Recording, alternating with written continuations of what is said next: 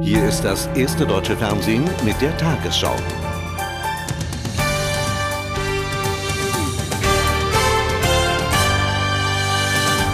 Guten Abend, meine Damen und Herren. Die deutsche Konjunktur ist weiter auf Talfahrt. Nach den neuesten Zahlen des Statistischen Bundesamtes in Wiesbaden schrumpfte das Bruttoinlandsprodukt im dritten Quartal um 0,1 Prozentpunkte gegenüber dem zweiten. Die Krise treibt immer mehr Unternehmen und Verbraucher in das Wirtschaftliche aus. Der Bundesverband deutscher Inkasso-Unternehmen erwartet für dieses Jahr allein mit 33.000 Firmenpleiten eine Zunahme um 17 Prozent. Das Bundesfinanzministerium räumte heute ein, die Risiken für die Konjunktur seien größer geworden. Die Lage in der deutschen Wirtschaft, ganz besonders in der Bauindustrie und bei den Ausrüstungsinvestitionen, passt zur Wetterlage. Trüb und auch die Aussichten machen wenig Hoffnung auf Besserung. Das Bruttoinlandsprodukt schrumpft. Im dritten Quartal liegt es bei minus 0,1 Prozent im Vergleich zum letzten Vierteljahr. Auch in Relation zum Jahr 2000 geht die Wirtschaft auf Talfahrt. Im Vergleich zum dritten Vorjahresquartal nur noch ein Wachstum von 0,3 Prozent. Und ein Aufschwung, so Norbert Walter, der Chefvolkswirt der Deutschen Bank, ist noch lange nicht in Sicht. Im Gegenteil. Das vierte Quartal geht nicht nur weiter abwärts, sondern natürlich kräftiger abwärts. Die, äh, der Rückgang der Produktion wird stärker sein. Und mein Urteil ist, wir bekommen die Wende auch nicht im ersten Quartal des Jahres 2002 zustande.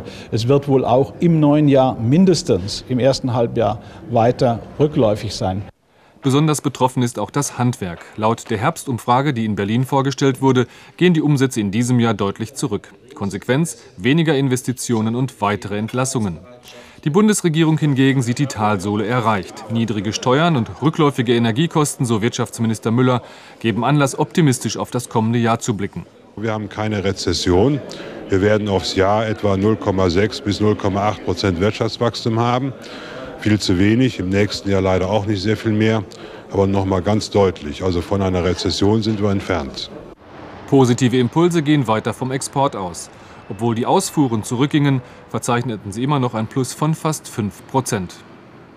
Die Beiträge zur gesetzlichen Krankenkasse werden im kommenden Jahr voraussichtlich steigen. Der Präsident des Bundesversicherungsamtes Dauben-Büchel erklärte heute in Bonn, er rechne mit einer Erhöhung um durchschnittlich 0,3 Prozentpunkte. Fast alle Kassen seien betroffen. Eigentlich hätten die Beiträge schon zu Beginn dieses Jahres angehoben werden müssen. Die Bundesregierung hat in ihrer Außenpolitik einen großen Handlungsspielraum. Das Bundesverfassungsgericht in Karlsruhe billigte heute zu, dass sie eine Ausweitung der NATO-Strategie auf Militäreinsätze auch außerhalb des Bündnisgebietes ohne den Bundestag zustimmen konnte. Die PDS unterlag mit ihrer Forderung nach einem Parlamentsbeschluss. Nach Ansicht des Gerichtes hat der Bundestag ausreichende Kontroll- und Gestaltungsrechte. Für die unterlegene PDS gab es nichts zu beschönigen. Die Entscheidung eine Niederlage, klar und kurz. Durch Urteil für Recht erkannt, der Antrag wird zurückgewiesen.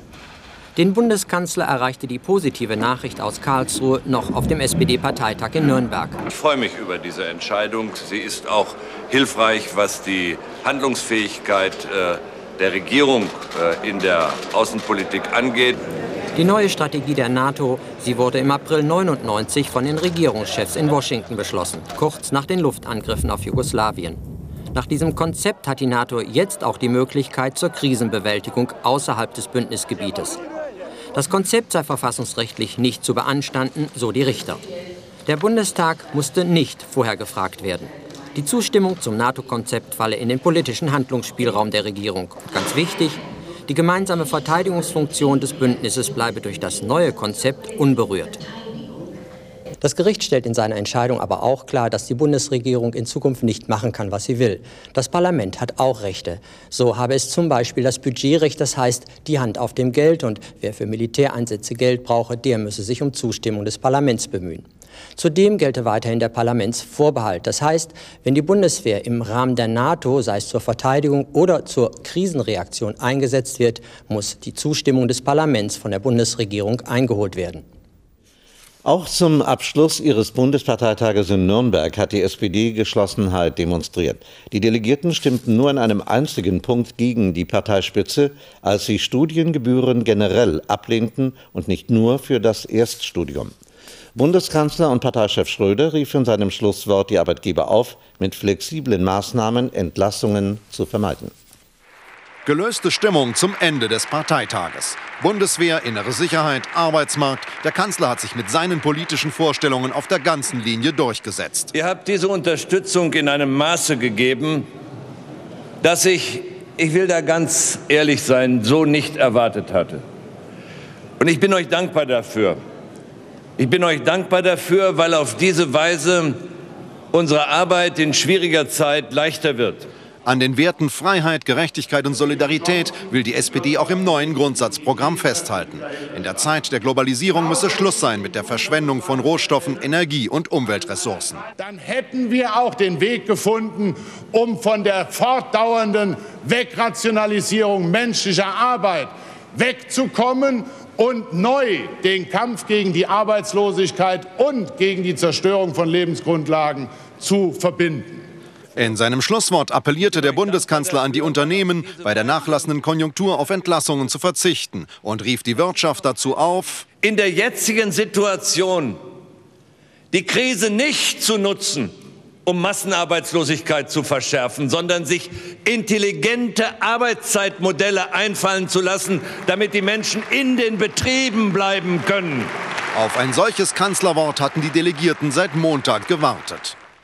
Gerhard Schröder, das hat der Parteitag in Nürnberg gezeigt, kann sich im Wahljahr 2002 ganz auf seine Partei verlassen. Die SPD steht voll hinter dem Bundeskanzler. Schröder hat auch angekündigt, dass er nach der Wahl am liebsten mit einer rot-grünen Koalition weiter regieren möchte. Ob das gelingen wird, das wird sich an diesem Wochenende in Rostock entscheiden. Mit einer Kompromissformel versucht der Vorstand der Bündnis Grünen zwei Tage vor dem Parteitag den Fortbestand der Koalition zu sichern. Er verfasste einen Leitantrag, mit dem die Delegierten die Entscheidung für den Bundeswehreinsatz zwar akzeptieren sollen, ihm aber nicht ausdrücklich zustimmen müssen. Zugleich wird in dem Antrag begrüßt, dass mit den vier Gegenstimmen bei der Abstimmung im Bundestag auch Kritik zum Ausdruck gebracht wurde. Im Kampf um die nordafghanische Stadt Kunduz zeichnet sich vorerst doch keine Lösung durch Verhandlungen ab. Die Nordallianz startete am Nachmittag einen Angriff auf den von den Taliban gehaltenen Ort. Zuvor war allerdings gemeldet worden, Kommandeure beider Seiten hätten eine Kapitulation und einen friedlichen Abzug der Taliban vereinbart. Nach Angaben der Nordallianz ist die Übergabe von Kunduz zuletzt am Widerstand der eingekesselten ausländischen Söldner gescheitert. Am Anfang war die Hoffnung. Der Taliban-Führer Wazir und sein Verhandlungspartner, der Nordallianz-General Dostum, sprachen gemeinsame Sprache. Friedliches Ende der mehrtägigen Belagerung von Kunduz. Bedingung, die Taliban-Kämpfer sollten sich freiwillig ergeben. Einigen afghanischstämmigen Taliban versprach die Nordallianz sogar Amnestie. Am Nachmittag dann eine völlig andere Situation an der Front. Die Taliban verweigerten die Kapitulation. Die Nordallianz begann den Aufmarsch auf Kunduz. Innerhalb von wenigen Stunden geriet die Situation außer Kontrolle. Gefechte zwischen den Fronten, aber auch Streitigkeiten innerhalb der Nordallianz, zum Beispiel um gefangene Taliban. Bis zu 400 Taliban-Soldaten sollten sich der Nordallianz ergeben haben. Ein kleiner, ein unwesentlicher Teil der insgesamt 10.000 Mann starken Taliban-Armee in Kunduz. Der Rest verschanzte sich in die Berge. Der heutige Tag begann mit einer großen Hoffnung. Der Hoffnung darauf, dass die Taliban ihre Vereinbarungen mit der Nordallianz einhalten werden und das Ganze doch noch ein friedliches Ende haben wird. Doch die Kämpfe am Nachmittag und am Abend haben gezeigt, wie stark die Anhänger Osama bin Ladens in ihrem religiösen Fanatismus sind kaltblütig sie ihren Auftrag erfüllen. Den Auftrag, bis zur letzten Patrone für die Stadt Kunduz zu kämpfen. Ungeachtet der Offensive gingen in Masari Sharif die Verhandlungen über den Abzug der Taliban aus Kunduz weiter. Dazu Arnim Staud über Bildtelefon aus Masari Sharif. General Rashid Dostum, der Führer der Nordallianz hier im Norden Afghanistans, hat sich heute sehr erfreut über den Ausgang der Verhandlungen geäußert. Er hat gesagt, dass jetzt wohl bald die Kämpfe beendet werden. Er hat auch gesagt, dass die Taliban-Führung sich bereit erklärt hat, bis zum Sonntag die Waffen niederzulegen und sich zu ergeben. Und an diese, an diese Vereinbarung würden sich auch die ausländischen Kämpfer in den Reihen der Taliban halten, also die Usbeken, die Tschetschenen, die Pakistanis und die Araber. Für die einheimischen afghanischen Taliban-Kämpfer soll es eine Art Amnestie geben. Das heißt, sie können entweder zurückkehren in ihre Heimatorte oder sie können sich der Nordallianz anschließen. Diese Amnestie soll allerdings nicht in Kraft treten für die ausländischen Kämpfer. Die sollen in jedem Fall in Gefangenschaft geraten und sollen sich auch vor Gericht verantworten. Es wird vermutet, dass amerikanische Sicherheitskräfte, die hier im Land sind, unter den gefangenen Taliban-Kämpfern, den Ausländern, dann auch nach Anhängern von Osama bin Laden suchen wollen.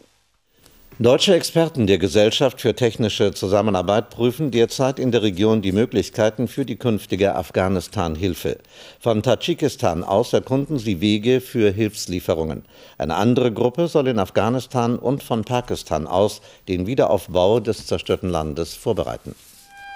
Im Gazastreifen sind fünf palästinensische Kinder beim Spielen mit einem Blindgänger getötet worden. Die palästinensischen Behörden machen Israel für das Unglück verantwortlich, weil die Armee regelmäßig Wohngebiete beschieße. Zunächst hatte es geheißen, ein israelischer Panzer habe auf die Kinder geschossen. Nach Angaben des Kinderhilfswerkes der Vereinten Nationen sind seit dem Beginn des Palästinenseraufstandes vor über einem Jahr fast 200 Kinder und Jugendliche getötet worden. Etwa 7000 wurden verletzt. Der als Kalif von Köln bekannte islamische Extremist Kaplan bleibt weiter in Haft. Das entschied das Oberlandesgericht Düsseldorf, nachdem Kaplan seine Einwilligung für eine Strafaussetzung zurückgenommen hatte. Im Falle einer Entlassung hätte Kaplan die Abschiebung in die Türkei gedroht. Dort soll er wegen Hochverrats vor Gericht gestellt werden. Der Korruptionsskandal bei der Deutschen Bahn weitet sich aus. Wie die Staatsanwaltschaft in Halle an der Saale heute mitteilte, wurde in der vorigen Woche ein dritter Verdächtiger festgenommen und inzwischen verhaftet. Es handelt sich um einen Kaufmann aus Berlin, der nach Ansicht der Ermittler eine zentrale Rolle bei der Vergabe von Bauaufträgen gegen Schmiergelder gespielt hat.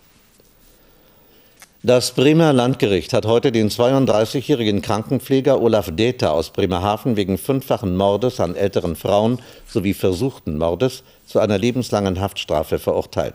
Däter habe seine Opfer aus Habgier erdrosselt, seine Beute knapp 5000 Mark. Das Gericht sprach von einer besonders schweren Schuld. Das schließt eine Entlassung nach 15 Jahren aus. In der Nordsee hat sich eine norwegische Ölplattform aus der Verankerung gerissen. Nach Angaben der Betreibergesellschaft kann die Plattform mit 54 Menschen an Bord nicht mit anderen Bohrinseln in der Nähe zusammenstoßen. Sie bewege sich kontrolliert mit einem eigenen Motor vorwärts. Hubschrauber und Schiffe halten sich aber für den Notfall bereit. Der Zwischenfall hatte sich am frühen Morgen bei Sturm und bis zu sieben Meter hohen Wellen ereignet. Sobald sich das Wetter bessert, soll die Plattform wieder verankert werden. In der dritten Runde des UEFA-Pokals trennten sich am Abend Servette Genf und Hertha BSC Berlin im Hinspiel 0 zu 0. Damit waren die Berliner die Chance auf den Einzug ins Achtelfinale. Heißer Empfang der eigenen Fans für Gastgeber Servette Genf im Start Jamil. Entsprechend stürmisch begann der Schweizer Nationalligist gegen die Berliner dritte Minute. Freistoß Alexander Frei und Glanzparade von Christian Fiedler, der erneut für den verletzten Ungarn Gabor Kirai das Tor hütete. Die einzig nennenswerte Möglichkeit in einer schwachen ersten Hertha-Halbzeit ergab sich nach dieser Marcelinho-Ecke und dem Kopfball von Rob Maas. 8500 Zuschauer hatten den Schweizer Pokalsieger zur Pause stärker gesehen. Auch nach dem Seitenwechsel hatte der deutsche Bundesligist kaum Chancen. Dieser Schuss von Schmidt zählte noch zu den besseren Gelegenheiten. Hertha-Trainer Jürgen Röber registrierte aber zumindest, dass seine Abwehr in der zweiten Hälfte besser stand. Harmlos dieser Kopfball für Fiedler kein Problem. Servet Genf nicht mehr mit dem Druck aus der ersten Hälfte und die Berliner am Ende mit einem 0 zu 0 gut bedient. Ein Spiel, das eine gute Ausgangsposition für die Rückpartie sichert. Borussia Dortmund startete nach dem Ausscheiden aus der Champions League mit einem Sieg in den UEFA-Pokal. Das Spiel beim FC Kopenhagen endete für Dortmund vor wenigen Minuten 1 zu 0. Heftige Schneefälle haben heute am späten Nachmittag die Schwarzwald-Hochstraße in eine Rutschbahn verwandelt. Zahlreiche Unfälle haben sich ereignet. Autofahrern wird für den Schwarzwald dringend Winterausrüstung empfohlen. Und nun die Wettervorhersage für morgen, Freitag, den 23. November. Verantwortlich für den vorübergehenden Wintereinbruch in Deutschland ist die polare Luft, die einströmt. Regenwetter herrscht morgen in Südspanien, in Marokko und im östlichen Mittelmeer. Ergiebige Regenmengen werden im Bereich Peloponnes erwartet. In der Nacht geht der Regen im Flachland in Schneeregen bzw. Schnee über. Glatt wird es oberhalb von 300 Metern. Im Alpenvorland und am Erzgebirge schneit es sogar heftig. Freundlich und trocken ist es tagsüber zwischen Schleswig-Holstein und Niedersachsen. Im Westen bessert sich das Wetter am Nachmittag. In einigen Landesteilen bleibt es stürmisch, im Norden und Osten sowie in den Höhenlagen der Mittelgebirge und an den Alpen. Heute Nacht wird es frostig kalt. Im Breisgau 3 Grad, auf den Gipfeln der Berge nur 1 Grad minus. Auch am Tag bleibt es in Alpennähe frostig, am Niederrhein 6 Grad. Im Laufe der nächsten Tage wird es milder. Die Schneefallgrenze steigt von 600 auf 1500 Meter an. Wo wird es freundlich am Wochenende? Am Samstag im Osten, am Sonntag und Montag nirgendwo in Deutschland. Stattdessen trübes, feuchtes Novemberwetter.